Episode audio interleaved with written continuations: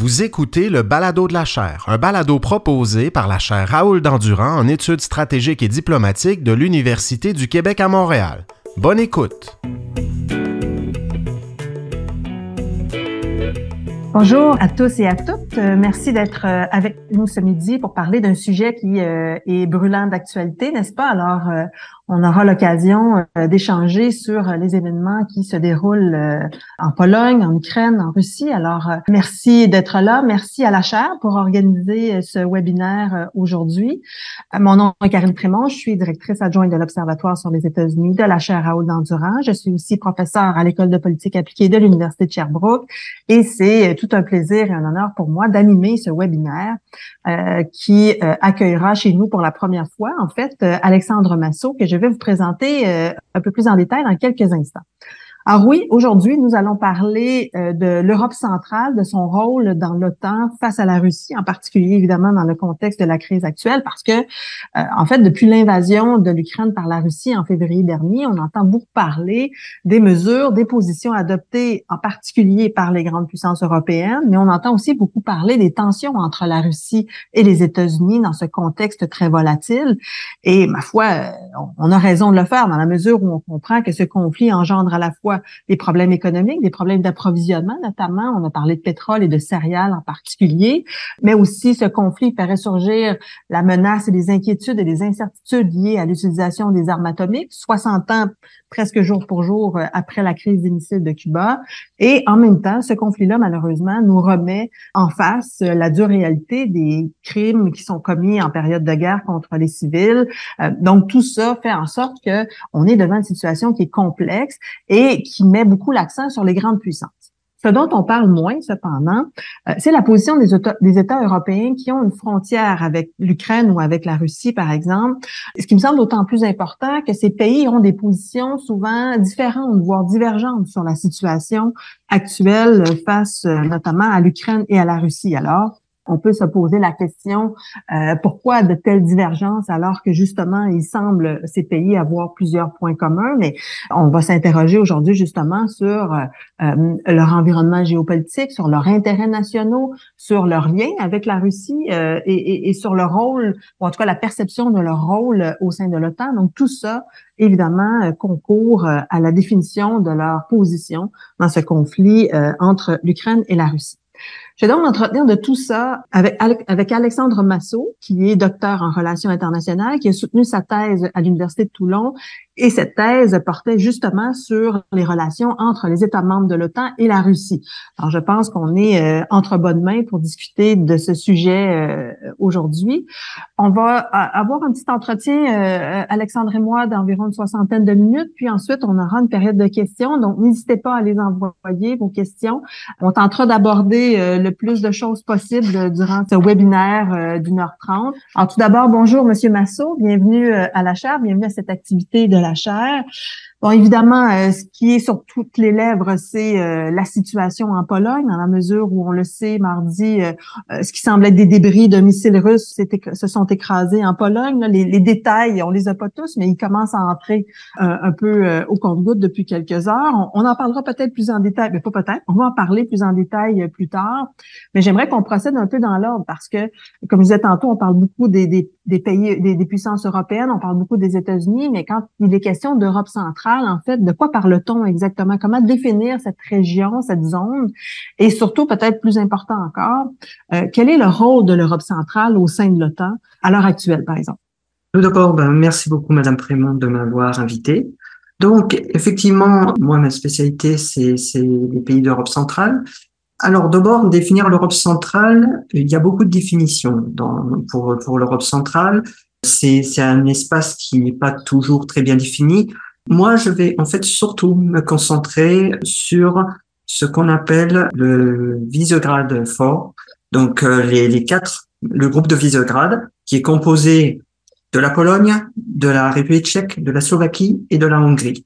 Donc c'est un groupe qui a été euh, fondé à la fin de la guerre froide, euh, quand ces pays sont devenus indépendants, principalement pour aider, enfin pour se concerter sur euh, pour rejoindre l'OTAN, puis après l'Union européenne.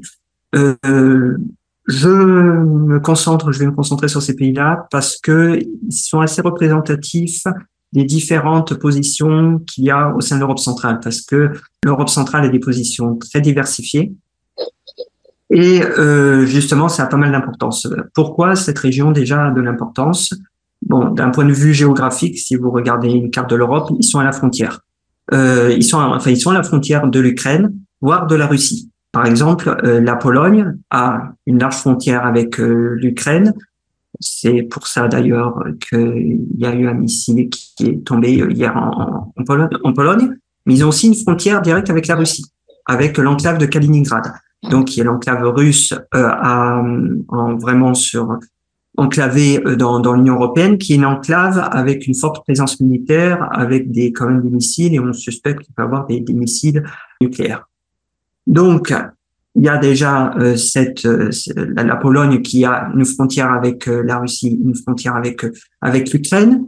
des pays comme la Slovaquie, la, la Hongrie ont aussi, et tout comme tout comme la Roumanie, qui aussi fait aussi partie de, de l'Europe centrale.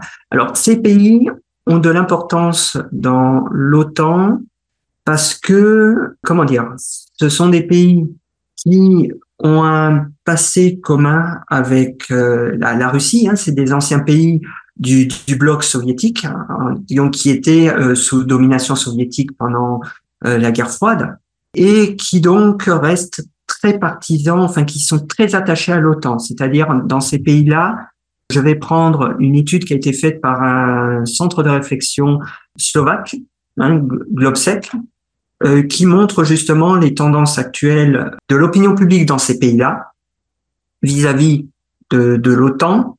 À l'heure actuelle, euh, l'approbation d'appartenir à l'OTAN, par exemple en République tchèque, est de 87%, en Pologne 95%, en Hongrie 85%, et alors euh, en Slovaquie, elle est un peu plus faible, de 72%. Mais donc, tous ces pays sont très largement attachés à l'Alliance atlantique même par exemple la Hongrie, parce que parfois, euh, alors je ne sais pas si en Amérique du Nord, mais vous devez parfois entendre parler des, discours du, premier ministre hongrois Viktor Orban, qui parfois a une position qui est à part. Reste, euh, ce pays reste très attaché à l'OTAN. Et le gouvernement hongrois n'a absolument pas l'intention de quitter euh, l'OTAN. Il a conscience que ce serait contre contre ses intérêts. même situation d'ailleurs vis-à-vis de, de l'Union européenne, la popularité de l'Union européenne au sein euh, de l'opinion publique de ces pays-là est très élevée.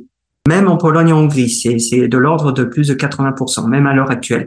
Donc même avec des partis plutôt eurosceptiques en Pologne et en, et en Hongrie, ils veulent rester dans l'Union européenne. De toute façon, ils sont dépendants de l'Union européenne. Si on regarde d'ailleurs le budget de l'Union européenne, euh, le budget de, oui, de l'Union européenne, ce sont les deux principaux bénéficiaires nets du budget européen, c'est-à-dire que c'est deux pays qui reçoivent le plus d'argent de l'Union européenne par rapport à ce qu'ils contribuent.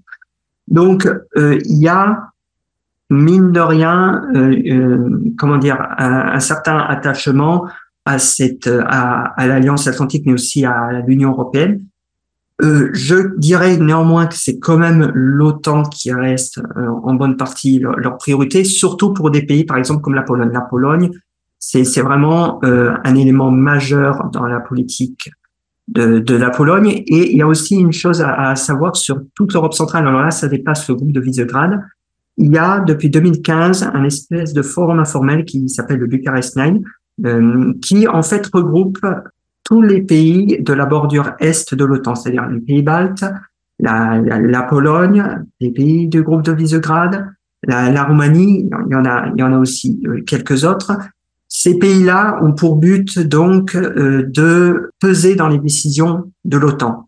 Euh, parce qu'il y a une chose à savoir euh, déjà dans l'OTAN, c'est que toutes les décisions de l'OTAN sont prises à l'unanimité de ses membres. Donc après, il y a tout un jeu quand même diplomatique en interne au sein de l'alliance dans les discussions.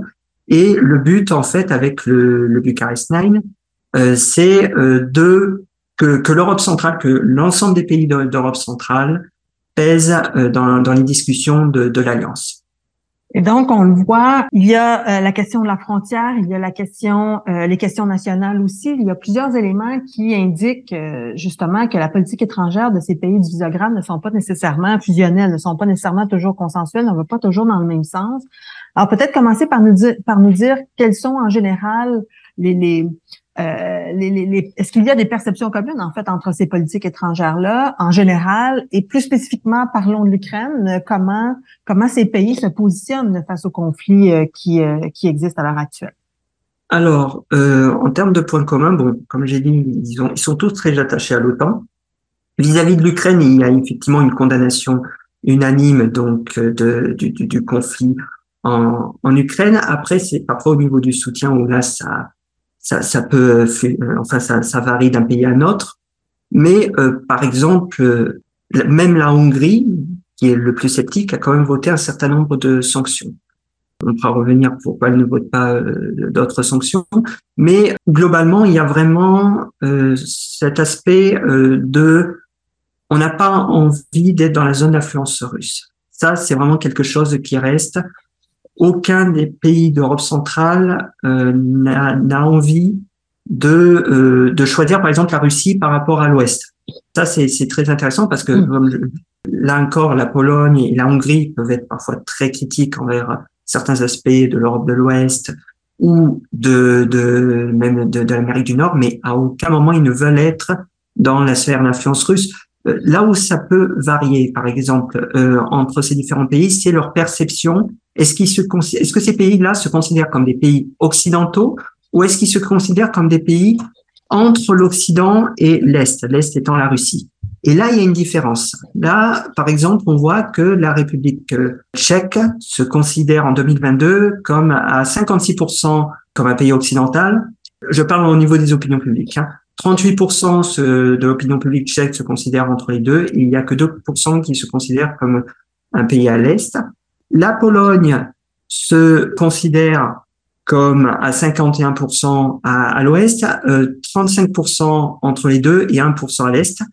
Là où ça change, c'est la Hongrie. Uniquement 38% se considèrent comme un pays euh, occidental, 38% de la population droite se considère comme un pays occidental et 53% se considèrent entre les deux et 2% euh, à l'est. Donc là déjà on voit une, différence, c'est-à-dire qu'on a la République tchèque et la Pologne qui se considèrent comme occident, euh, comme des, des, pays occidentaux et la Hongrie qui elle se considère plus entre les deux. C'est le même phénomène d'ailleurs pour la, la Slovaquie. Hein. La Slovaquie c'est 34% de l'opinion publique qui se considère comme occidentale, 51% entre les deux. Donc euh, là déjà, on voit une, sorte de, de, différence dans leur perception, comment ils se considèrent en Europe. Est-ce qu'ils se considèrent vraiment comme des, des, des occidentaux ou est-ce qu'ils se considèrent comme une sorte de de voix, euh, comment dire, euh, d'Europe centrale, une sorte de, d'être vraiment en Europe centrale, de ne pas faire partie de la sphère d'influence russe et de ne pas faire partie de la sphère d'influence occidentale. Donc, dans tous les cas, il y a il y a une, une volonté effectivement de ne, de ne pas, euh, comment dire, être dans la zone d'influence russe, mais euh, déjà là on peut voir un peu une différence sur euh, sur comment dire, comme sur comment ils se considèrent à, par rapport par rapport à l'Ouest. Et comment ça se traduit en termes de politique étrangère? Comment les dirigeants, en fait, arrivent à, à concilier ces, ces différences-là ou ces contradictions-là, peut-être même? Alors, en fait, ça se ressent dans leur politique étrangère. Par exemple, pour la Pologne, euh, le principal, euh, enfin, là, là encore, la, la, perception par les Polonais de leurs principaux partenaires stratégiques est assez marquant. La Pologne considère vraiment que leur principal partenaire stratégique, c'est les États-Unis. Beaucoup moins euh, pour. Euh, ils considèrent que l'Allemagne, par exemple, est un partenaire euh, beaucoup moins fort. Quoi. alors que, par exemple, la Hongrie, c'est l'inverse. Les Hongrois considèrent que leur principal partenaire économique, ce sont les Allemands. Puis, je, crois que c'est les Russes et après les, les, Américains. Euh, je, je, suis en, en train de, de, de vérifier. Euh, c'est ça. Les, les, les, Hongrois, 58% considèrent que c'est l'Allemagne leur principal, principal partenaire euh, stratégique, 35% les Russes et 13% les États-Unis. Euh, alors que la Pologne, ça s'élève à 73%. Et, euh, et l'Allemagne, pour les Polonais, c'est que 27% qui les considèrent vraiment comme un partenaire stratégique. évidemment 2% pour la Russie. Bon, ça c'est voilà.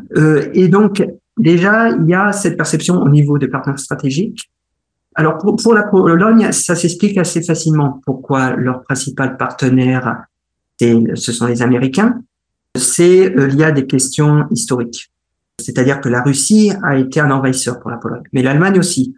Euh, il ne faut pas oublier que de toute façon, le XXe siècle a été marqué par deux occupants et deux totalitarismes. Donc, c'est-à-dire mmh. qu'il y a eu d'abord l'occupant euh, nazi, avec quand même la, une bonne partie des, des camps de concentration et des, des camps d'extermination placés en Pologne, puis après l'occupation soviétique, euh, avec quand même les, les, soviétiques qui ont aussi fait donc le fameux massacre de Katyn, où ils ont massacré une partie des élites euh, polonaises. Donc il y a cette mémoire là, là qui reste, qui fait que donc évidemment les Russes ils ne peuvent pas en entendre parler, mais euh, l'Europe, euh, les pays d'Europe de l'Ouest, ils s'en méfient quand même. C'est-à-dire les Allemands, c'est un ancien envahisseur, et les Français, ils considèrent un peu potentiellement qu'on les abandonne, que, les Français ont abandonné les Polonais en 39. Alors qu'inversement, bon, les États-Unis, justement, avec les efforts pendant la guerre froide, euh, comme euh, les, Britanniques, euh, ont une image plus positive. La Hongrie, elle, c'est différent parce que euh, la, la, la, Hongrie, euh, il y a une chose qu'il faut savoir, c'est que après la Première Guerre mondiale, la, la Hongrie euh, ça n'a pas été quelque chose qui a été euh, si bien perçu que ça en Hongrie, surtout avec le gouvernement actuel, parce que il y a eu le traité du Trianon en Hongrie, qui est une sorte de traumatisme, surtout parmi les élites actuelles hongroises. Pour euh, situer, ça a été le démantèlement du royaume de Hongrie en 1920, après la Première Guerre mondiale, hein, parce que la Hongrie, faisant partie de l'Empire austro-hongrois, faisait partie des perdants. Et donc, ben, la Hongrie a perdu une bonne partie de, de, de son territoire, hein, donc les deux tiers de son territoire et 60% de sa population. Et là, ça influe aussi sur leur politique étrangère, y compris directement vis-à-vis de l'Ukraine. Pourquoi? Parce que euh, en fait, il y a euh, une partie de la population hongroise qui se situe en dehors de la Hongrie. Ce sont des minorités hongroises qu'on a dans différents pays. Et il y a une partie, 300 000, qui sont en Ukraine. Et il faut savoir qu'il y a une, la, politique du gouvernement hongrois actuellement est d'utiliser de, un peu ces minorités pour un peu recréer une sorte de, zone d'influence. Et cette minorité hongroise en Ukraine, il y a eu des problèmes au moment où l'Ukraine a déclaré que la, la langue officielle en Ukraine, c'était l'ukrainien et pas d'autres langues. Et donc, ça, ça crée des tensions entre la Hongrie et l'Ukraine à ce moment-là. Ce qui explique, c'est l'un des éléments qui explique déjà pourquoi euh, la, la, Hongrie est, euh, est, assez distante de, de l'Ukraine.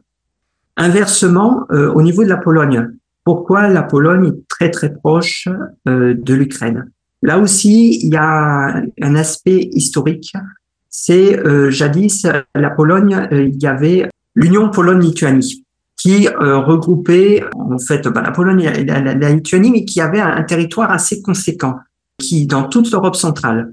Et il y a cette volonté dans le gouvernement actuel de refaire cette espèce d'intermarium. L'intermarium est le terme que, euh, la, que les, élites, polonaises avaient euh, mis en avant pendant l'entre-deux-guerres, justement, l'idée de recréer une zone d'influence euh, polonaise en Europe centrale pour baser en quelque sorte sur l'union de la Pologne-Lituanie. Et, et, le gouvernement actuel en Pologne reprend cette idée. Il y a déjà il y a deux initiatives qui vont dans ce sens. La première initiative, c'est l'initiative des trois mers qui regroupe la plupart des pays euh, d'Europe centrale de l'Union européenne, qui a pour but de développer euh, les, la connexion économique entre les pays. Hein, ça reste quand même un projet qui est piloté par Varsovie, mais euh, le but est de développer les connexions euh, économiques entre les différents pays aussi un peu plus officieusement moins dépendre des ressources euh, russes, de l'approvisionnement énergétique russe. Ça a été lancé euh, il y a, me semble, en 2016, hein, ce, ce projet-là. Donc ça, ça n'a pas, ça ne date pas de la guerre en Ukraine, ça a été commencé avant la guerre en Ukraine. Et potentiellement aussi officieusement, euh, ce projet-là, donc piloté par le gouvernement polonais, faire une sorte de contrepoids potentiellement à la France et l'Allemagne au niveau diplomatique. C'est plus peser sur euh, des relations euh, au sein de l'Union européenne, parce qu'il y a parfois euh, effectivement des, conflits entre les, les pays d'Europe de l'Ouest et la Pologne sur les questions européennes. Et il y a un autre projet qui est moins connu, mais qui est un peu avorté, justement à cause de la guerre en Ukraine, c'est euh, le triangle de Lublin, qui a été fondé, si je ne me trompe pas, en 2020, qui regroupe la Pologne, la Lituanie et l'Ukraine. Et c'est un, un forum informel euh, qui a pour but en fait euh, d'améliorer la coopération entre ces trois pays et aussi justement, comment dire, faire une sorte de contrepoids face à la Russie. Donc pas vraiment faire contrepoids, mais justement renforcer même la coopération. Ça parlait même de coopération militaire à un moment. Et le fait d'ailleurs que ça, ça s'appelle le triangle de Lublin n'est pas neutre du tout, parce que donc, ce, traité, enfin, ce forum, ce triangle a été euh, formé à Lublin. Mais Lublin est aussi la ville où, a été créée euh, l'union euh, de la Pologne et de la Lituanie. Donc, c'est vraiment une référence directe à cette idée donc de, de, de, de reforger une sorte d'espace géopolitique en reprenant l'exemple de la, la Pologne-Lituanie. En fait, dans, je pense dans, dans l'esprit du gouvernement actuel polonais, il y a l'idée à travers la voie diplomatique, de reformer un, une zone d'influence en Europe centrale qui fait ferait écho donc au passé euh, de de la, la, la Pologne-Lituanie, de l'Union euh, Pologne-Lituanie. C'est, donc il y a justement ces visions historiques qui euh, influent euh, ces représentations historiques qui influent aussi dans la politique étrangère des, des gouvernements actuels, principalement en Pologne et en Hongrie, mais justement qui aboutissent à deux positionnements géopolitiques différents. Parlons peut-être plus spécifiquement de la Pologne, euh, puisque mhm. vous y êtes, vous êtes à Cracovie euh, présentement. J'aimerais peut-être aborder deux éléments, à vous de voir comment vous voulez nous, nous, nous en parler. D'abord, la question des réfugiés, parce qu'on sait, il y a beaucoup de réfugiés ukrainiens qui sont arrivés en Pologne. De quelle façon est-ce que ce flot de réfugiés-là influence ou affecte en fait la position de la Pologne dans le conflit, ou de quelle façon euh, euh, ça permet à la Pologne de jouer un rôle différent ou pas au sein de l'OTAN, par exemple. Et ensuite, euh, peut-être discuter davantage de, de l'incident de l'incident d'hier, justement, parce que depuis quelques heures dans les médias, depuis deux jours, en fait, on entend beaucoup parler de l'article 5 de l'OTAN, n'est-ce pas, qui, qui réfère à cette idée d'intervention militaire pour défendre un membre qui est attaqué. Et alors que bon, euh, euh c'est pas du tout, euh, c'est peut-être pas nécessairement la, meilleure chose à faire à l'heure actuelle. Donc peut-être vous expliquer un peu ce qui en est du côté de la Pologne concernant la question des réfugiés et comment ça affecte en fait la position de l'OTAN si ça l'affecte. Et ensuite peut-être nous dire comment la Pologne réagit à ce qui est en train de se passer, que, comment l'OTAN en fait peut euh, euh, peut se positionner dans cette euh, euh, dans cette situation-là. Ma question n'est pas très claire, mais je suis convaincue que vous allez capable néanmoins d'y répondre. C'est très clair.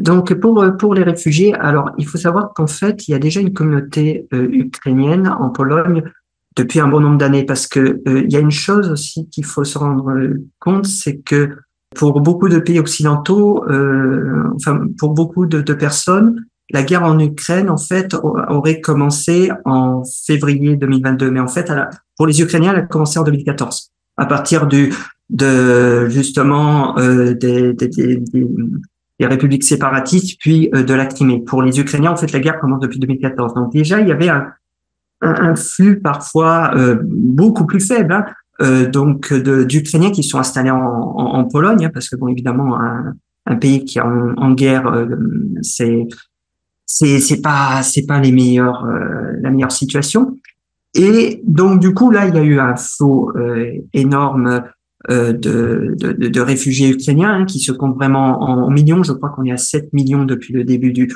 du, du conflit et il y a effectivement pas mal de, de, choses qui je pense ont été faites au niveau du gouvernement mais aussi de la société civile pour aider les, les, les Ukrainiens euh, je, je, sais qu'il y a, y a, y a eu un, pas mal d'accueil euh, et vraiment, comme je dis, les organisations de la société civile ont beaucoup aidé.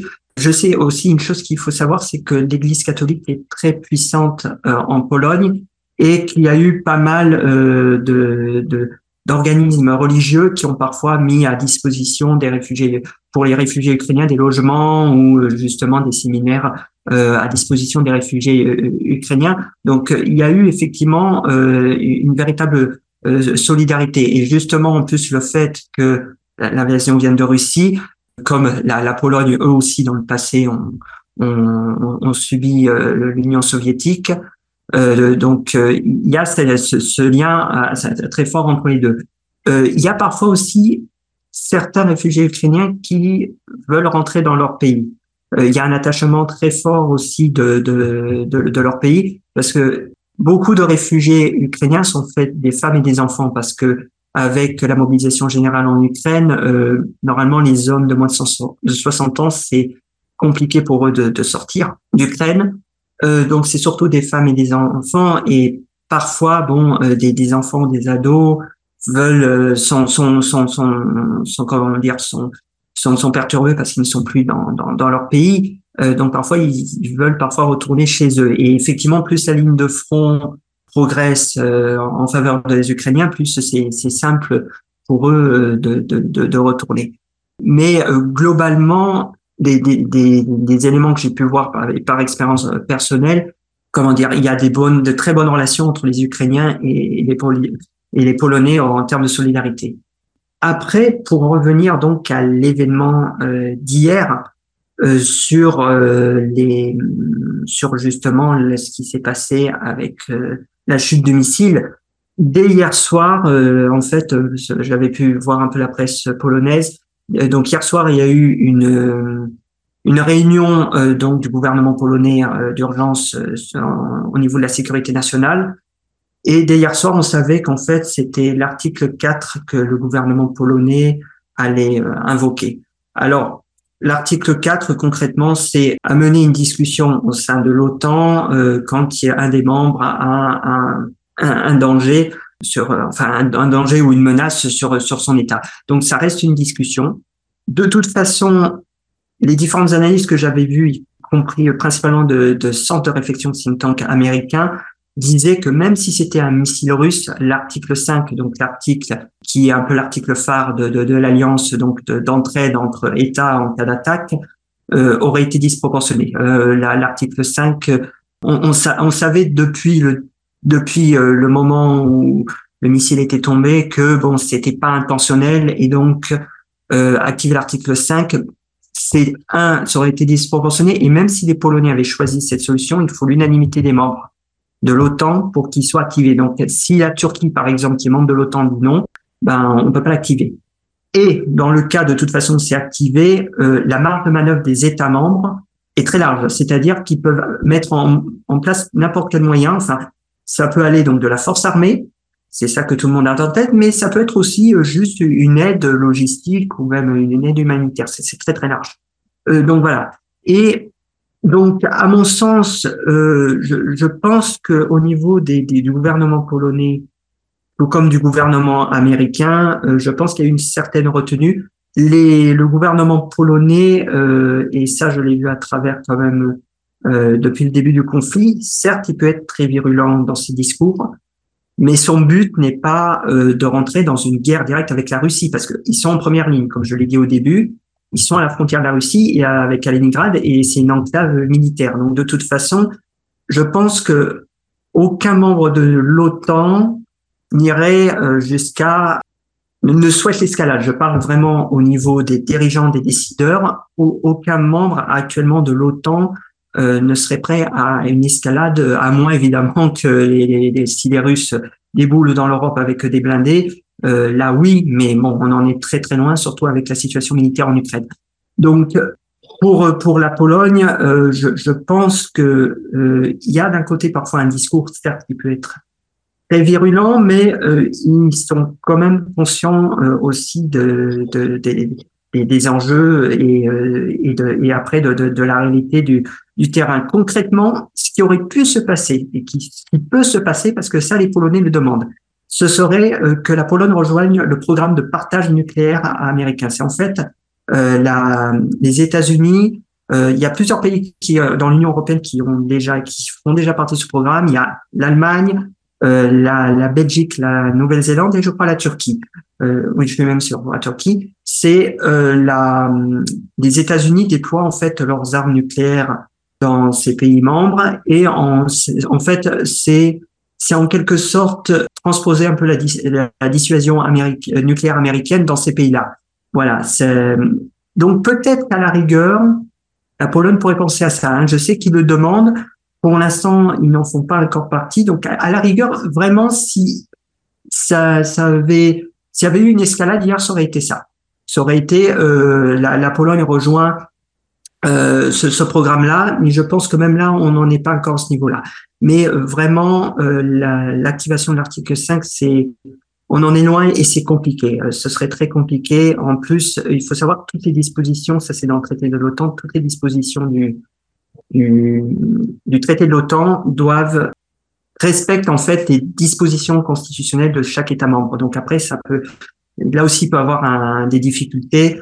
Euh, à un moment, j'avais lu une, une, analyse, mais là, je pense que c'est plus dans le domaine de Madame Prémont, euh, que par exemple aux États-Unis, euh, pour décider de la force armée, normalement c'est plutôt le Congrès, sauf en cas d'urgence où c'est le président des États-Unis. Après, la question est de savoir euh, si c'est une urgence ou pas, s'il y a des problèmes dans les pays baltes ou en Pologne.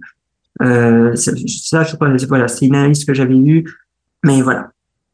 Vous évoquez les États-Unis et par par la force des choses, je vais vous poser des questions mmh. évidemment là-dessus, parce que vous avez parlé notamment des liens économiques, des, partenaires commerciaux, des partenariats commerciaux entre les États-Unis et les pays d'Europe centrale.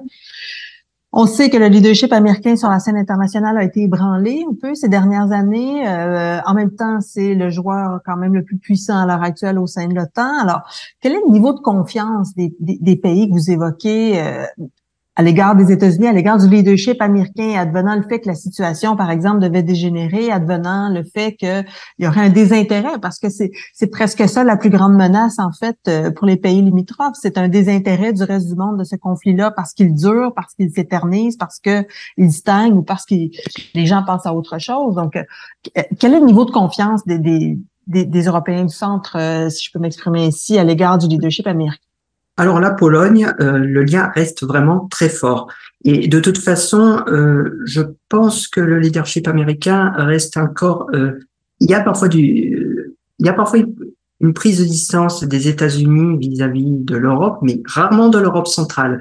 C'est-à-dire que la, la, Pologne, par exemple, alors là, il y a, il y a un fait d'actualité, c'est par exemple la Pologne est en train de se tourner vers l'énergie nucléaire euh, ils vont travailler avec les, les, Américains, par exemple. Il va avoir des partenariats économiques avec les États-Unis. Et au niveau de la défense, c'est assez intéressant, euh, c'est que le, le, lien reste très fort, alors que par exemple sur au niveau de la tendance politique, euh, le gouvernement polonais et le gouvernement américain actuel sont un peu à l'opposé, c'est-à-dire qu'en en Pologne c'est un gouvernement conservateur et en, aux États-Unis c'est un, un, gouvernement progressiste. Et donc, du coup, on pourrait penser qu'il y aurait euh, des, frictions, mais pas tant que ça. C'est vraiment les intérêts stratégiques qui priment euh, en, Pologne. Et pour les Américains, c'est pareil. C'est-à-dire, c'est vraiment euh, leur, je dirais, leur place forte avancée en, Europe. C'est vraiment leur, je, pense plus que l'Allemagne. Dans l'absolu, l'Allemagne, normalement, doit avoir à les principales bases américaines, mais je pense qu'en termes de confiance, c'est plus vis-à-vis -vis de la Pologne les, relations entre États-Unis et Pologne, vraiment, je, pense, c'est c'est euh, la avec le pays d'Europe avec lequel euh, il y a le, plus de liens.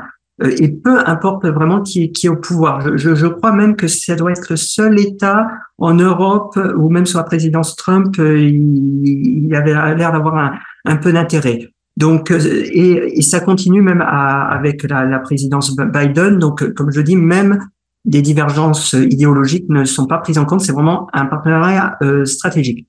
Avec la Hongrie, c'est très différent par contre, parce que la Hongrie, du côté hongrois, il y a une méfiance des États-Unis euh, et la Hongrie est plus centrée sur sur l'Europe. C'est-à-dire, euh, il y a un discours d'Orban récent qui avait fait beaucoup de bruit parce qu'il avait euh, parlé euh, de critiquer tout ce qui était race mixte.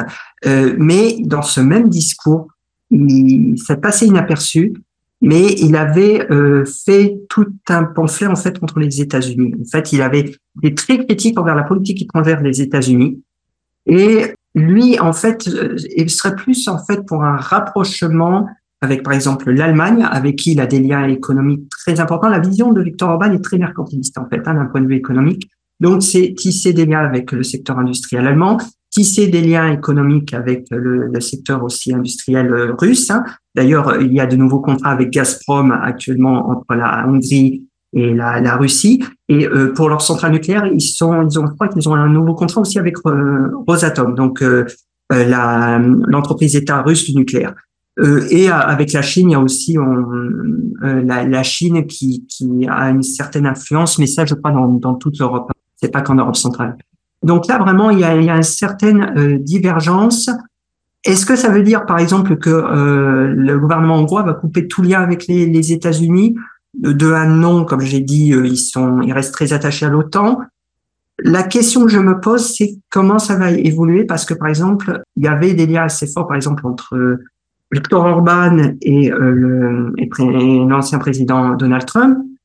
Là, avec justement les mi-termes, euh, qui, euh, dans l'analyse que je fais, est en fait une, une défaite des, des, partisans de Trump. Hein, c'est, eux qui ont été les plus les faits. Est-ce que donc il va avoir euh, du côté hongrois un, un changement euh, de, de, de, de, politique euh, Est-ce qu'ils vont par exemple chercher plus à se rapprocher de, du, du, du, du, courant du Parti républicain qui, qui a réussi à, à avoir quelques voix ou est-ce qu'ils vont continuer justement dans la posture qu'ils sont actuellement au risque de s'isoler des États-Unis? Euh, ça, je ne serais pas dire. Je serais tenté de dire qu'ils vont très certainement, que le gouvernement hongrois va très certainement euh, changer sa, sa, sa, sa politique diplomatique pour euh, s'adapter, parce que j'ai quand même l'impression que c'est plus une, une politique d'intérêt qu'une politique idéologique. Même s'il y a beaucoup de discours idéologiques de la part du Premier ministre hongrois, j'ai vraiment l'impression que ça cache juste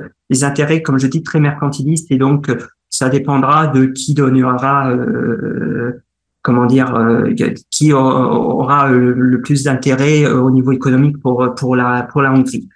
En même temps, en même temps, si je peux vous interrompre, avec l'annonce de Trump d'hier, disant qu'il sera candidat en 2024, peut-être qu'Orban va maintenir sa position, peut-être avec espoir qu'en 2024, Donald Trump revienne. Oui, ah, parce que alors là, la vraie question, c'est, je crois qu'Orban est effectivement, donc, comme je dis, très connecté avec Donald Trump, mais je crois qu'il est aussi connecté avec euh, le reste du milieu conservateur. Et j'ai l'impression qu'il y a une partie du milieu conservateur qui voit pas le retour de Trump d'un très bon œil. Donc, je, je, je on, va voir. Effectivement, ça va être intéressant à, à suivre. Je pense très clairement que si Australie a à Trump, ça, ça va être une machine à, perdre. Enfin, c'est une machine à perdre, mais c'est pour la Hongrie, ça aurait plus d'effets négatifs que qu'autre chose. Euh, si, si, par exemple, si une alternative pour euh, Victor Orban, si effectivement il veut rester dans sa politique actuelle, ce serait peut-être plus se rapprocher donc de de, de, de, de, certains milieux conservateurs mm-hmm. plus, plus classiques. Euh, après, on, ça, ça va être justement intéressant de voir dans les mois qui viennent ou peut-être qu'il va se mettre en retrait par rapport à ça. Donc ce, sera, ce sera un élément à voir. Mais euh, de toute façon, euh, comme je, je, je l'ai dit tout à l'heure, c'est l'Allemagne qui reste son principal partenaire. Donc à choisir, c'est peut-être plus avoir de bonnes relations avec l'Allemagne. D'ailleurs, une chose, je ne sais pas si ça, si en, Amérique du Nord ça a été mentionné, euh, il y a actuellement un projet de un projet antimissile allemand hein, que l'Allemagne fait avec un certain nombre de pays européens, ce qui a créé des tensions avec la France, vu que la France n'en fait pas partie. Et euh, ce système de, enfin, ce, projet de antimissile allemand, euh, ce serait principalement avec du matériel euh, israélien et américain. On retrouve parmi euh, les, pays qui font partie de ce, projet-là, hein, donc piloté par l'Allemagne, donc euh, les, pays du Benelux, hein, donc Belgique, Luxembourg et, les Pays-Bas, euh, un certain nombre de, pays d'Europe centrale comme la République tchèque, mais aussi la Hongrie, ce qui prouve comment euh, comment la Hongrie euh, est très très proche de l'Allemagne. C'est-à-dire que la Hongrie, je pense que son partenariat principal, comme, comme je l'ai dit tout à l'heure, c'est vraiment l'Allemagne et sa politique sera tournée avant tout vers vers l'Allemagne. Donc je pense que les États-Unis, pour eux, c'est un peu moins important que, que les Polonais. Même si pour la Pologne, l'Allemagne euh, dans, les faits, euh, même si l'opinion publique euh, ne voit pas toujours l'Allemagne comme un partenaire économique important, dans les faits, euh, l'économie polonaise est très dépendante de l'économie allemande. Est-ce que à, quel point en fait le conflit entre l'Ukraine et la Russie a, donné plus de poids aux pays d'Europe centrale au sein de l'OTAN? Est-ce que euh, ils sont davantage entendus? Est-ce que on, les intègre davantage dans, les discussions? Est-ce qu'il y a un rapport de force là qui s'est modifié d'une certaine façon euh, au sein de l'OTAN en raison de ce conflit? C'est peut-être trop tôt pour le dire, mais euh, je serais tenté de dire que la Pologne a pris de l'importance.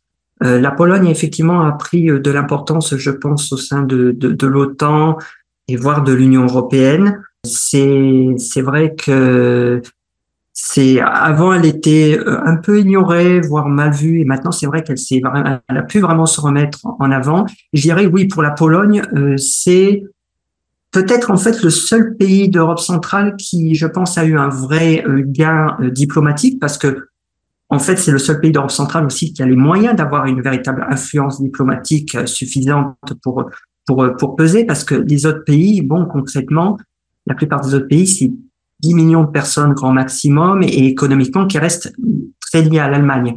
Donc euh, clairement, il n'y a que la Pologne qui vraiment a, je pense, une, une, une, capacité pour un peu influencer, alors évidemment qui est militairement complètement dépendante des, des, des États-Unis, mais qui diplomatiquement arrive un peu à avoir une, certaine influence. Je dirais que c'est c'est les seuls.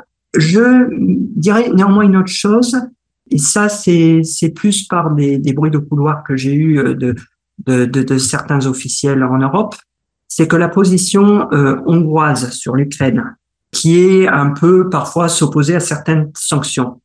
D'après ce que j'ai, ce qu'on ce qu'on m'avait euh, dit, c'est que le gouvernement hongrois dit tout haut ce que certaines chancelleries euh, de d'autres pays euh, européens pensent tout bas. Et par là, on pensait potentiellement l'Allemagne ou euh, la France.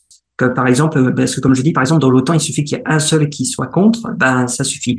Donc, et, et, dans l'Union européenne, c'est un peu pareil parce que par exemple, il y a le cas de l'Autriche. L'Autriche ne fait pas partie de l'OTAN, mais ils font partie de l'Union européenne. Et ils ont parfois tendance à penser tout bas ce que pensent les, les, les Hongrois. Donc, ça, il y a aussi ce petit jeu qui n'est pas toujours euh, dit publiquement, mais il y a, quand même une sorte de, petite géopolitique interne au sein de l'Union européenne qui, euh, qui, qui est au sein de l'Union européenne et au sein des États européens de, de l'OTAN qui, qui perdure. Donc, euh, et c'est vrai que donc d'un côté, il y a d'un côté la Pologne qui, elle, je pense, arrive à se mettre en avant d'un point de vue diplomatique et géopolitique, et la Hongrie qui, euh, au final, euh, est un peu, euh, comment dire, l'ennuyeur qui peut être assez pratique pour certains pays, en fait. Donc, voilà. Et euh, peut-être euh, je lancerai une dernière question mm-hmm. euh, très existentielle, mm-hmm. très très large, pour peut-être vous permettre d'aborder des éléments que j'ai pas pensé mm-hmm. vous demander, mais on a souvent on a souvent annoncé la, la fin de l'OTAN ou la désuétude de l'OTAN au fil des années, puis ensuite différents conflits en Europe comme le Kosovo par exemple ont remis l'OTAN en, en première ligne c'était facile de comprendre l'utilité de l'OTAN dans une période où, euh, dans, un contexte de bipolarité, par exemple, on se rend compte qu'on est dans un monde de plus en plus multipolaire où les menaces ne sont ne sont pas toujours étatiques, ne sont pas toujours euh, symétriques. Euh, donc, évidemment, dans le cas qui nous préoccupe, celui de la Russie et de l'Ukraine, ce qu'on voit, c'est que l'OTAN est à la fois un prétexte pour, pour ouvrir les hostilités, mais en même temps une force de dissuasion. Alors, comment l'OTAN peut se positionner dans, dans, dans, dans la géopolitique actuelle, dans le système international actuel, alors que certaines puissances perdent un peu en, leadership ou en, puissance, justement, alors que d'autres euh, peuvent jouer les, les, empêcheurs de tourner en rond. Quel est, selon vous, l'avenir de l'OTAN, le rôle de l'OTAN dans un monde tel qu'il est aujourd'hui avec, euh, avec cette, cette, asymétrie entre, entre les puissances? Euh, alors, il y a deux choses. D'un côté, l'OTAN, c'est vrai, s'est renforcée avec la crise, avec justement de nouveaux membres, la Suède et la Finlande. Et donc, je dirais qu'il y a quand même un, renforcement de l'OTAN. Après, l'OTAN est très lié aux États-Unis. Donc, ce qu'il faut savoir, c'est euh, s'il y a un tournant, enfin, il y a un tournant asiatique euh, au niveau des, États-Unis avec justement euh, la, Chine. Et c'est vrai que bon, euh, l'OTAN là est moins importante peut-être dans la stratégie américaine. Néanmoins, je pense que euh, moi, j'avais bien aimé, je crois, c'était Henry Kissinger qui avait employé cette formule à propos de, de l'OTAN qui parlait d'alliance de démocratie. Et je trouve que c'est euh, quelque chose de très vrai. L'OTAN, c'est certes officiellement une, une, alliance militaire, mais c'est aussi un forum politique. Je, je me souviens d'une conférence d'un des commandants de l'OTAN qui disait que euh, l'OTAN servait de forum politique, par exemple, pour les Grecs et les, les, Turcs, qui font tous les deux parties de l'OTAN, et qui, mine de rien, c'est une des raisons pour laquelle peut-être ces deux pays ne sont pas en guerre actuellement. Donc, c'est un véritable forum politique. Au-delà de l'aspect défense, c'est un forum politique. Donc, même à l'époque où on n'avait pas, comment dire, une menace euh, conventionnelle comme on a, a maintenant avec la Russie, ça restait un forum politique et je pense que c'est, il y avait cet aspect-là qui me semble paraissait très intéressant. C'est, vraiment ce côté alliance des, des démocraties me, me semble euh, très très intéressant. Je dirais aussi que je pense qu'il faut pas, il faut pas non plus sous-estimer. Euh, je veux dire, on perd parfois un peu trop confiance en, en nous-mêmes. Je pense que le leadership américain euh, va continuer à dominer. Certes, il, il, peut, il est peut-être moins puissant que dans les années 90, mais je pense que il ne faut pas un sous-estimer les Américains parce que concrètement, euh, les Ukrainiens arrivent là à des, des, des, à, des à progresser militairement, c'est en bonne partie grâce aussi à l'aide américaine, à l'aide du matériel américain. Et on voit donc que, que bon, l'armée russe est pas si puissante que ça, parce qu'au début on disait bon l'armée russe était puissante, mais on, se rend compte qu'au final, avec des Ukrainiens aidés avec du matériel américain, bah, l'armée russe est quand même euh, à des grosses difficultés. Donc il ne faut pas se sous-estimer, il ne faut pas, je pense, sous-estimer la, la, force américaine. Je pense que on est encore loin vraiment d'un déclin américain. La Chine, de toute façon, a ses propres problèmes aussi en interne. Et donc, je, je, je pense, et évidemment, bon, la Russie a aussi des problèmes, mais même avant euh, la, la situation actuelle, euh, l'économie russe, euh, ça n'a jamais été vraiment l'un des points forts de la Russie même avant Poutine, hein, ça, ça a toujours été, euh, ça c'est un problème très ancien l'économie russe. Donc je, je, je, pense que la la force américaine et donc à, à travers ça l'OTAN va perdurer. Et je, comme je dis, j'insiste sur le côté forum politique. C'est c'est aussi ça, je pense l'OTAN effectivement, je pense que vous avez raison de le mentionner. On, on, on néglige souvent cet aspect-là euh, des organisations internationales parce que c'est quelque chose qu'on voit pas à la télé, c'est quelque chose dont on n'entend mm. pas parler évidemment, mm. et des conflits évités, ça fait pas les nouvelles. Mm. Donc, euh, je pense que c'est important de, de, le rappeler. Je vois que j'ai encore un peu de temps, alors je vais en profiter pour euh, vous demander de spéculer parce que les américanistes sont souvent demandés à le faire. Alors, je vais me venger sur sur les gens qui travaillent sur, sur l'Europe. Quels sont les, les les solutions possibles à cette crise-là? Quelles, quelles solutions euh, peuvent proposer les pays d'Europe centrale? De quoi vous entendez parler euh, de votre côté de l'océan sur, euh, sur l'issue possible de, de ce conflit-là? Et est-ce que l'Europe centrale a un rôle à jouer?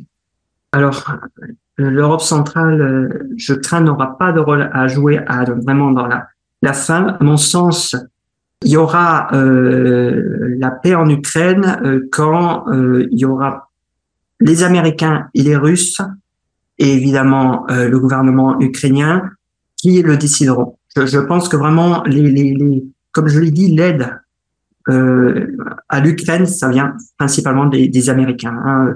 Ce que, ce que l'Europe envoie, même si pour certains pays d'Europe centrale, c'est énorme par rapport à, à, leur budget de la défense, c'est euh, pas grand-chose comparé à ce que peuvent envoyer les, les États-Unis. Donc, je pense que ce sera ça, va vraiment se jouer entre les États-Unis et les Russes. Je pense que je ne sais pas quand, quand il y aura euh, ces, ces, discussions de, de paix.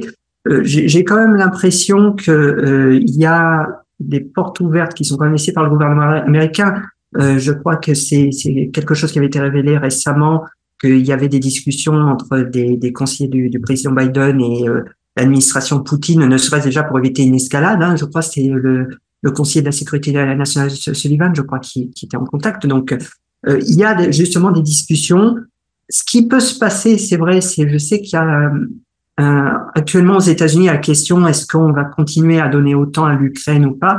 Donc, euh, peut-être que on va arriver à un moment où les différents je dirais donc États-Unis, Ukraine et Russes, vont accepter de se mettre à, la, table parce que les trois seront potentiellement épuisés. Enfin, surtout les Ukrainiens, puis après les Russes, puis dans une moindre mesure les Américains. Les Américains ne seront pas épuisés comme les deux autres nations, mais après, quand il y a des problèmes internes à régler, c'est vrai qu'au bout d'un moment, plus d'autres problèmes internationaux, je veux dire, il y a aussi la question chinoise, euh, il y a aussi, euh, on parle de temps en temps des problèmes en, en Corée, donc les, les États-Unis ne peuvent pas être ne peuvent pas être partout. Donc, il va potentiellement, je pense que les deux camps vont être obligés en fait de lâcher du lest. Je, je pense que ça va être ça. Je pense que les Russes, comme les Ukrainiens, vont être obligés de, de, de, de lâcher du lest à un moment ou à un, autre. C'est souvent les, les, les paix se finissent comme ça.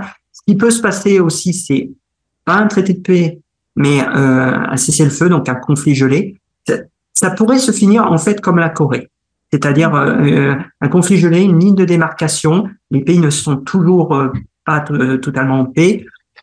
c'est mais la question est de savoir quelle serait cette ligne de démarcation. Alors c'est vrai que les Ukrainiens veulent récupérer l'entièreté du territoire, ce qui est compréhensible, mais après la question, par exemple, je pense à Crimée, ça me semble je, je, stratégiquement, je, je, me demande comment ça, ça, ça, peut se passer. Donc euh, là, euh, là, je n'ai pas assez d'éléments pour savoir si, si la faisabilité et aussi euh, la, la réaction des Russes.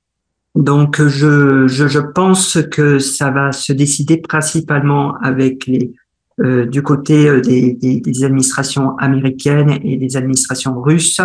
Euh, donc côté américain, je pense qu'il y aura finalement une, une, forme de concertation avec les, les, les Ukrainiens, même si objectivement, euh, les, les, Ukrainiens, s'il n'y a plus l'aide américaine, ça deviendrait très compliqué pour eux. Donc, je, je, je pense que effectivement, euh, c'est ça, ça, va vraiment être les, les États-Unis. En fait, c'est c'est c'est pas c'est les États-Unis, je pense, qui ont le plus de cartes entre leurs mains actuellement. C'est c'est eux qui ont le plus de, de, de capacités et, et je pense vraiment la, la puissance économique des États-Unis, qui à mon sens reste quand même très forte, en tout cas largement supérieure à celle de la Russie. Euh, je pense, mine de rien, euh, il faut pas sous-estimer la puissance euh, économique américaine par rapport à la Chine. Je pense que clairement, c'est vraiment les Américains qui ont le plus de cartes entre les mains. Voilà. Après, je ne serais pas spéculé, par exemple, sur, par exemple, Vladimir Poutine, est-ce qu'il va rester ou pas.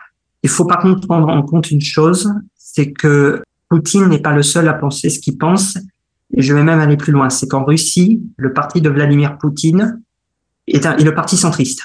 C'est, pas euh, Poutine n'est pas un extrémiste en, Russie. Et d'ailleurs, il est probable que la mobilisation partielle qu'il a annoncée récemment, c'était pour plaire à des milieux euh, beaucoup plus nationalistes qui justement le trouvaient plus faible. Parce que globalement, bon, la mobilisation n'est pas très populaire en, Russie parce que l'idée, euh, c'était que bon, la, Russie fait comment dire, son assaut en Ukraine, mais ça doit toucher le moins possible les habitants de Russie, surtout des grandes villes comme Moscou, Saint-Pétersbourg.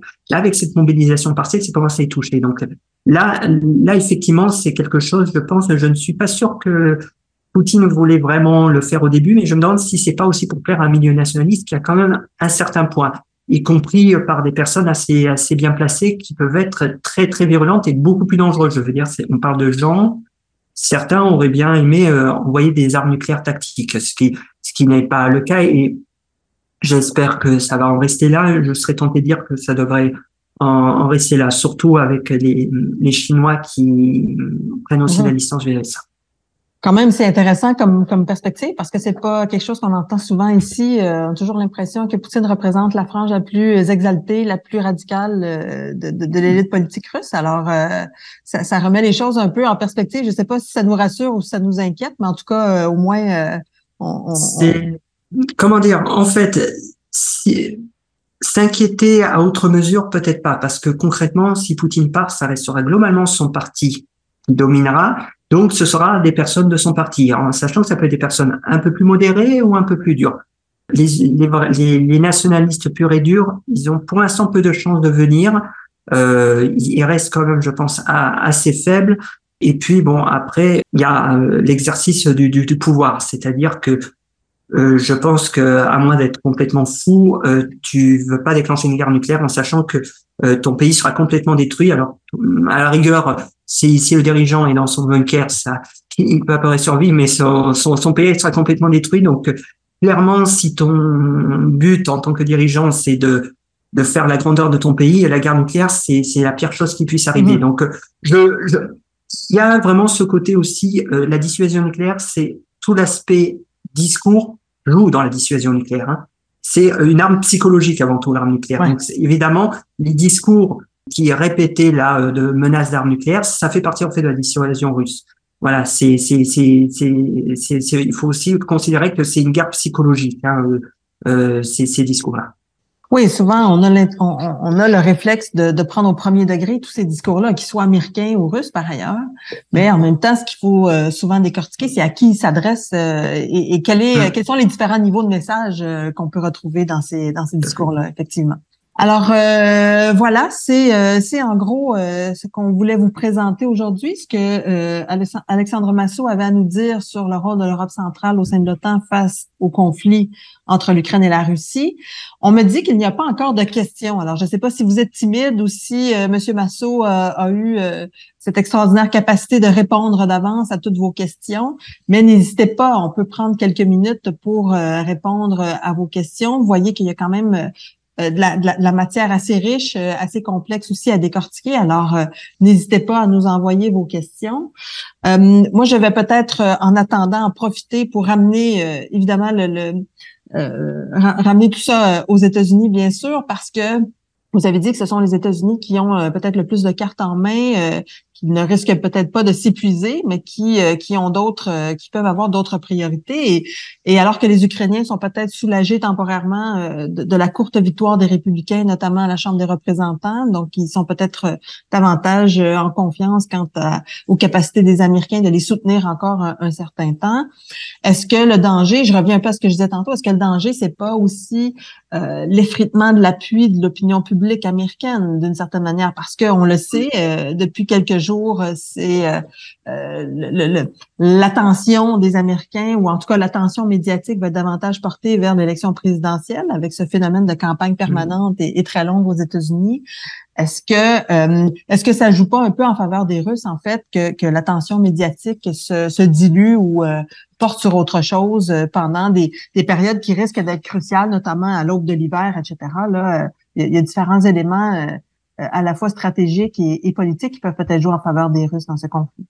Alors, euh, bon, pour pour l'hiver, qui pourrait profiter aux Russes, effectivement, peut-être au niveau euh, euh, de la de, de tout ce qui est météo, ça pourrait jouer en faveur. Mais pour revenir aux États-Unis, il sera, je pense, euh, intéressant de voir les positions.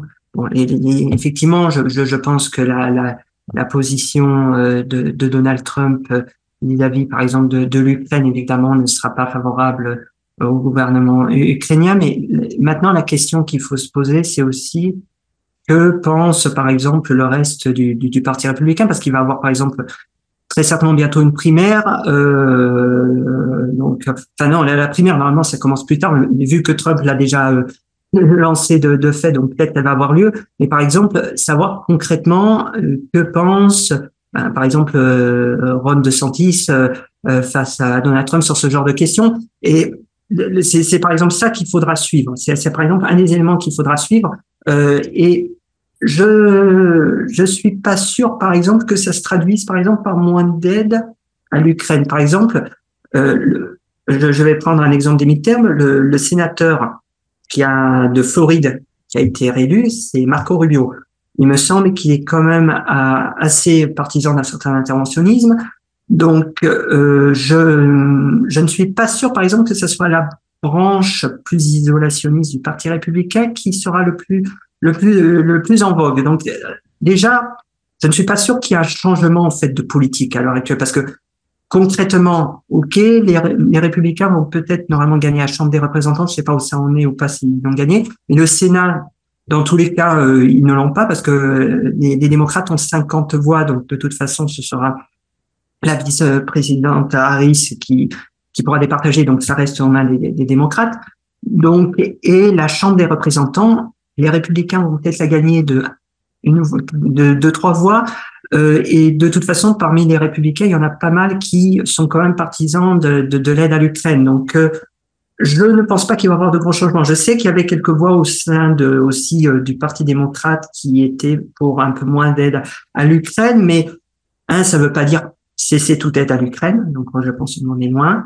Et donc, je, je, je pense concrètement que bon, euh, je pense qu'on en est loin. Je, je, je pense qu'il va pas avoir de changement euh, notable euh, au niveau de la, la politique américaine vis-à-vis de, de l'Ukraine. Et même si à la campagne présidentielle, déjà, euh, il faudra voir quand même aussi la popularité, par exemple, de Donald Trump.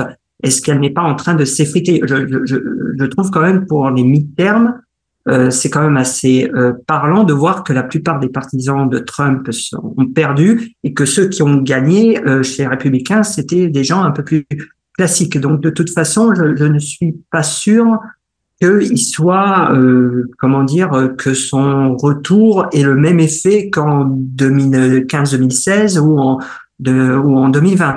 Euh, mmh. clair, clairement, euh, je pense que si, si on doit regarder par exemple quelque chose, Peut-être qu'il a encore assez de base pour euh, l'électorat pour euh, pour peser. Ça, ça, il faudra voir. Mais par exemple, il faudrait. Mais je pense qu'il faut aussi voir ce que pensent d'autres républicains, parce que de toute façon, au niveau du Congrès et au niveau des élus, euh, ce n'est pas, ce n'est Trump n'a aucun pouvoir, je, pense, hein, au vu des élus.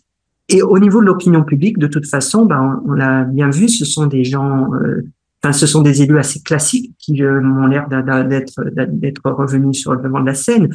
Euh, il y a quelques, je sais que j'avais un peu regardé les résultats, il y a quelques personnes qui sont un peu plus isolationnistes. Bon, je, je sais que du côté euh, républicain, il y a Ron Paul, donc le fils de Ron Paul, qui, effectivement bon, libertarien, donc isolationniste, mais c'est un député parmi je ne sais pas combien. Donc je ne pense pas qu'il va avoir de grands changements. Il peut avoir une baisse un peu de budget parce qu'il enfin d'aide à l'Ukraine parce qu'il y a cette, cette euh, les, les, problèmes internes, euh, mais euh, je ne pense pas qu'il va y avoir de grands changements pour l'opinion publique américaine. Comment dire euh, Oui, il peut avoir des intérêts de, de l'Ukraine, euh, donc peut-être, comme je dis, un peu de baisse en termes d'aide, mais concrètement c'est pas quelque chose. S'il y a des intérêts, je pense que ça ne va pas les intéresser dans un sens comme dans un autre. C'est-à-dire que certes, ils, ils seront contre s'il y a une hausse de l'aide envers l'Ukraine, mhm. Mais ils feront pas de l'aide à l'Ukraine l'élément le plus important à revoir. Euh, ils vont plutôt se concentrer sur les problèmes internes des États-Unis. Et euh, si effectivement, en plus, bon, il y a la, la politique américaine, euh, effectivement, comme je dis, avec euh, quelqu'un comme Donald Trump, ça, ça, ça peut pas mal occuper euh, euh, l'actualité euh, américaine. Euh, effectivement, je, je pense que l'opinion publique se regardera plus ce qui se passe en interne que ce qui se passe en, Ukraine d'une manière ou d'une autre. Il faut juste pas qu'il y ait trop d'escalade, mais clairement, comme je l'ai dit, je ne pense pas que le dirigeant, de peu importe quel pays de l'OTAN, ait tant envie que ça d'une escalade. Euh, et, et, clairement pas l'administration Biden. L'administration Biden mmh ne semble absolument pas vouloir euh, une escalade. En fait, je trouve même l'administration Biden plus modérée que pas mal de pays en, en, Europe, euh, justement parce que euh, il y a ben, pour les Russes, les, Russes, il faut comprendre que pour les Russes, l'Europe et l'OTAN, c'est les Américains en fait. Donc les Russes en fait s'adressent directement aux Américains et donc il y a un peu cette cette sorte de, responsabilité de, de leadership que, que, que les Américains doivent avoir. Donc ils sont très prudents. On l'a vu justement hier, euh, dès qu'il y a eu cette affaire du missile, on, a eu le Pentagone qui a dit bon, on va on va enquêter, mais pas de conclusion active. Euh, donc, euh, et je, je, je, crois avoir vu aussi que le président Biden avait dit bon qu'il pensait pas que le missile venait de Russie. Donc il y a euh, il y a ce côté justement américain d'éviter tout, tout, toute escalade. On commence à recevoir des questions des gens qui euh, nous écoutent. Alors, je, je, vais euh, de ce pas. La première qui va peut-être vous demander de spéculer encore une fois un petit peu. Euh, quelqu'un demande est-ce que l'incident en Pologne pourrait avoir été un peu volontaire pour envoyer un certain message? Autrement dit, est-ce qu'il n'y a pas une espèce de pari? Est-ce qu'il y a, peut-être une certaine volonté de, de, de renforcer les positions à cet égard-là? D'après ce que vous venez de dire, je, je probablement que non, mais, mais, euh, enfin, est-ce que ça pourrait être une possibilité? franchement, je n'y crois pas parce que c'est trop risqué. C'est trop risqué. C'est-à-dire que on, a vu quand même la panique que ça a fait. Alors, d'un côté, oui, on prédire que avec une panique euh, pareille, c'est un peu pour faire peur, mais les, les enjeux, c'est potentiellement euh, créer une surréaction et une escalade. Donc, euh, je, je vois mal quand même les Russes s'amuser à faire ça, d'autant plus que, comme j'ai dit, pour l'instant, ça parlerait plus d'un, mmh. d'un comment dire, d'un, d'un missile perdu et qui en plus viendrait des défenses ukrainiennes. Donc, clairement, et puis euh, concrètement, euh, j'en vois pas l'intérêt parce que le missile est tombé vraiment quasiment dans un village, dans un, limite dans dans une, une, grange, enfin près, d'un tracteur. Donc c'est ça, donne limite l'image d'incompétence en fait. Ça envoie limite une image d'incompétence. Donc si, si quand, quand au début on pensait que c'était les Russes, moi, la première image qui me venait en tête, c'est que bon, euh, c'est que ils étaient vraiment incompétents. Ça, ça envoie, mhm. ça envoie plus une image de nullité que, que d'un message de, de, de, peur. Quoi. C'est, euh, à, vrai dire, euh, je pense qu'il y a d'autres moyens de faire plus, plus, peur. Par exemple, des tests, des essais euh, d'armes. Euh, comment dire, pas loin, enfin dans, dans le territoire russe, mais pas loin de de, de, de pays d'OTAN euh, mhm. pourrait être plus à une sorte de message. À la rigueur, ce serait ça. Là, là, ça envoyait quand même une bonne grosse image d'incompétence, hein, cet incident. Donc, euh, à mon sens, non. Je, je, je ne pense pas. Ce, ce, serait vraiment stupide si, si, si, si c'était vrai. Si c'est vraiment euh, euh, ça qu'avait en tête euh, un, état-major, c'est ça aurait été complètement stupide parce que vraiment, ça envoie une image d'incompétence. Oui, parce que j'imagine que si on avait voulu envoyer un message, on aurait au moins ciblé euh, quelque chose de stratégique. On n'aurait pas pris un tel risque pour pour euh, frapper une grange ou un tracteur. Là. On aurait, j'imagine, euh, on aurait voulu en profiter pour atteindre une cible plus, significative, j'imagine. Voilà, et là, ben, de toute mais de toute façon, là, on, rentrait vraiment dans, dans un, un conflit stratégique en, sachant hmm. que si les Russes avaient en plus voulu viser très certainement une cible stratégique, il y a beaucoup de défenses antiaériennes en, en, Pologne avec l'OTAN. Donc, le missile aurait potentiellement été intercepté et donc euh, non seulement ils auraient fait aucun dégât, mais euh, là il y a tout le monde qui était contre eux. Donc euh, je je, mmh. je, je, je, pense que je, je pense vraiment qu'il y a, qu'il y a eu quelque part quelqu'un qui a qui a fait une erreur. bon, c'est c'est un peu les, les, les aléas sur le champ de bataille, mais je, je pense vraiment que ça voilà ça a vraiment été une erreur. Autre question qui euh, nous amène ailleurs. Quelle est la relation, quel est l'état de la relation entre la Pologne et la Lituanie, qui est, euh, qui, est voisin, par rapport à la guerre en Ukraine, ou encore les relations avec Kaliningrad et la Biélorussie? Ok. Alors euh, entre la Pologne et la Lituanie, globalement, je dirais qu'il y a de bonnes relations. Hein. Bon, c'est des pays qui sont dans pas mal de projets communs, comme j'ai dit, donc il y a le, le triangle de Lublin, il y a l'initiative des trois mers, il y a le Bucharest Nine. Donc les deux pays travaillent pas mal ensemble. Alors je sais qu'il y a eu quelques frictions, mais rien à voir avec euh, l'Ukraine et la situation actuelle sur, je crois, euh, une question de minorité. Je sais plus si c'est la minorité euh, lituanienne en Pologne ou si c'était l'inverse. Donc voilà, il y a parfois quelques petites frictions par rapport à ça. Mais globalement, ces deux pays font partie de l'OTAN et font partie de l'Union européenne. Donc de toute façon, ils sont ils sont très très proches. Euh, donc il n'y a pas de, de, de problème de relation. Euh, je dirais même qu'ils ont pas, pas mal de, de coopération commune. Kaliningrad et la Biélorussie. Donc Kaliningrad c'est le territoire russe et donc Biélorussie. Là, il y avait eu un, un, quelque chose qui avait inquiété cet été, c'est qu'en fait, il y a un transit entre Kaliningrad et la Biélorussie, c'est-à-dire que Kaliningrad, donc c'est si on regardait sur une carte, c'est enclavé en fait hein, entre la Pologne et la Lituanie. Et donc, euh, pour être avitaillé euh, par la Biélorussie, il faut que ça passe par euh, la Lituanie.